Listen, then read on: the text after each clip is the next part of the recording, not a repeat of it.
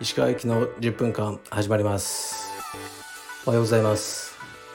朝7時です。月曜日ですね。今日もね5時に起きたんですけど今日はちょっとトレーニングに行けないんですよね。えー、っと今日は9時半から人間ドックなんですね。で昨日の夜からご飯食べれなくてで今日の朝も水を飲んじゃいけないですよね。200cc しか。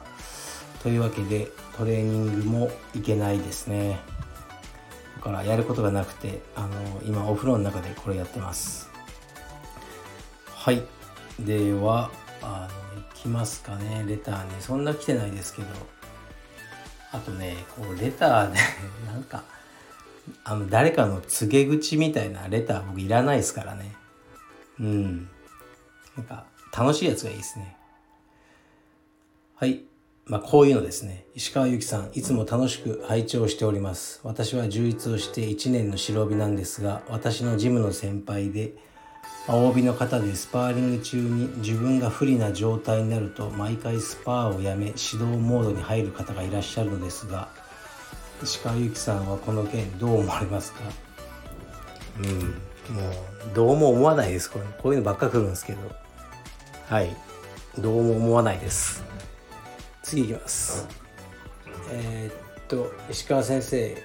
今のカルペディエムのスタッフが総合をやりたいと言ったら反対しますか？あるいはカルペディエム所属のまま試合に出させますか？うーん。まあ普通のしちゃんと仕事するならいいですけど、ね、今決められた指導の枠をやってそれでプラス総合やるならいいんじゃないですかね。でもまあ多分ダメになるでしょうね。やっぱなんか全然カルチャーが違うんで。うん。だからやめて総合のジムに行った方がいいんじゃないですかね。で総合やっぱ日本だとまだ小さいじゃないですか。僕もオーナーさん何人かしか知らないですけど自分の選手をやっぱその出すのに結構大変なんですよね。なんかプロモーターと飲んだりとか。そういうの僕一切しないじゃないですか。とかチケットをこう売る作業があったり。うんそういうの全部嫌いなんであのうちの所属になってもあのあまりそのプロモーションによっぽど強くない限り可愛がられないでしょうね。だから総合やりたいやつは総合のジムに移籍することをおすすめしますね。はい次いきます。えー、有酸素運動の件ご回答ありがとうございました。肩の調子が落ち着いた段階に入ったと仮定してでの質問丸2ですが A 有酸素運動をしてからウェイトトレーニング。B ウェイトトレーニング後に有酸素運動。石川さんはどちらの順序でメニューを進めるか。ご教示いただけますと幸いです。うんなんでこんなこと知りたいのか分かんないですけどあ僕は最初に有酸素をやると思います。単純にあの有酸素のマシーンが僕が使ってるマシーンが2台しかないんですよね。でたまにこう両方あのもうね先客がいるって取られちゃってる時あるんですよ。でやっぱ6時ぐらいになると人も増えちゃうんでだから僕は5時とかに行ってるんで、えー、そのマシンを確保するべくまず有酸素マシンをやると思いますね。でその後ウェイトをすることになると思います。はい。すいません。つまらない答えですがなんかうんどっちでもいいんじゃないかと思ってますね。でも充実のスパーリングが増えてきたらもう有酸素運動はやらないかもしれないですねジムでは。はい。充実がもうそれをねあの補ってしまうのでどうでしょうか。早く肩が治ることをえー、っと願ってますね。あとね今日はちょっとまあフリートークっていうわけじゃないんですけどとねこんな話があってなんかあの Facebook あまり見てなかったりするんですけどこの間の娘の卒業式の時にバーってコメント来てで返しながら一人まあ、一応名前はじゃあジョジョンさんにしときますね。えー、っとジョンさんにっていうしかコメントあってまあ仮名なんですけどえー、っとであーって思い出してずっとコンタクト取ってなかったんですけどその時の話をしようと思いますね。えっと2年前にハワイに行ったんですよ家族で。もう旅行で。で遊んでたらあの海洋手派からメッセンジャーがあって「ゆうき今ハワイにいるのか?」って「うんそうだよ」っていうふうに「ワイキキにいるよ」って言ったらあのハワイにディズニーリゾートってあるんですよ。僕もよく知らなかったんですけどちょっと車で走るんですけどそこにあの一晩招待するよって海洋が言ってくれたんですねで「えいいの?」って言ったら「いやあの知り合いがそこで働いたりしてるから僕が招待する」って言ってくれてであの行ったんですねそこに。であので途中でなんかこう乗り換えとかいろいろしてで最後あのウーバーに乗ったんですよ。アメリカとかはすごく便利なんですよねウーバーが。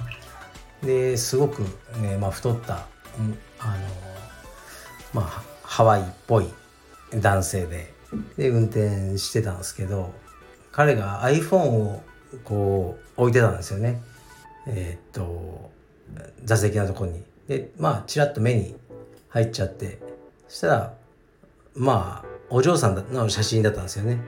だからあちょっと会話がなんかあった方がいいじゃないですか僕結構話すんでそういうタクシーの中とかでで「あそれお嬢さん?」って言ったら「あうんうん」とか言ってちょっと話濁してでスワイプしてで「これは息子なんだよ」って言って見せてくれたらなんか道着着てたんですよだから「えこれ柔術やってんの?」って言ったら彼が「あそうだよお前柔術のこと知ってんのか」っていや知ってる知ってる。もちろん。ってまあ僕も深く言わずに。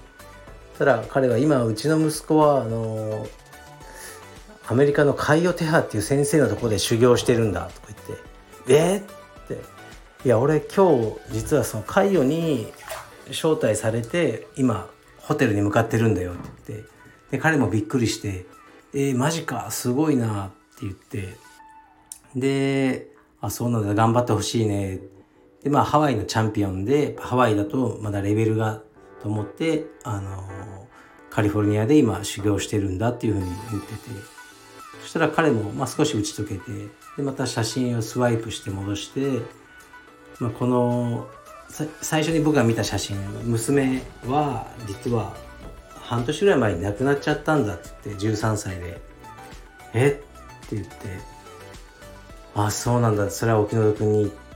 あの失礼じゃなければ病気かなんかって聞いたらまあ心臓の病気であのまあ君は知らないと思うけどまあフォンタンフォンタン術っていう手術をしてその後に容体が悪くなって亡くなったっていうふうにまあ言ってくださって。でその時まあ後部座席でうちの娘寝ててでまあ僕はいや本当に偶然なんだけどうちの娘はフォンタン術を受けてまあ、助かったんだよっていうふうに言ってで彼も、まあ、びっくりしてえこんなえ偶然ってあるのか？みたいな。ですよね。でちょっとなんか車止まったところで2人で外で抱き合ってえまたいつか会いたいねっていう話をしたのがケンさんなんですよね。でそれがまあずっと音沙汰なく、まあ、ハワイでウーバーとか多分今めちゃくちゃ大変だと思うんで観光客ねいないから大変だろうなと思うんですけどまあコメントくれてうちの娘の卒業をこう喜んでくれてですね。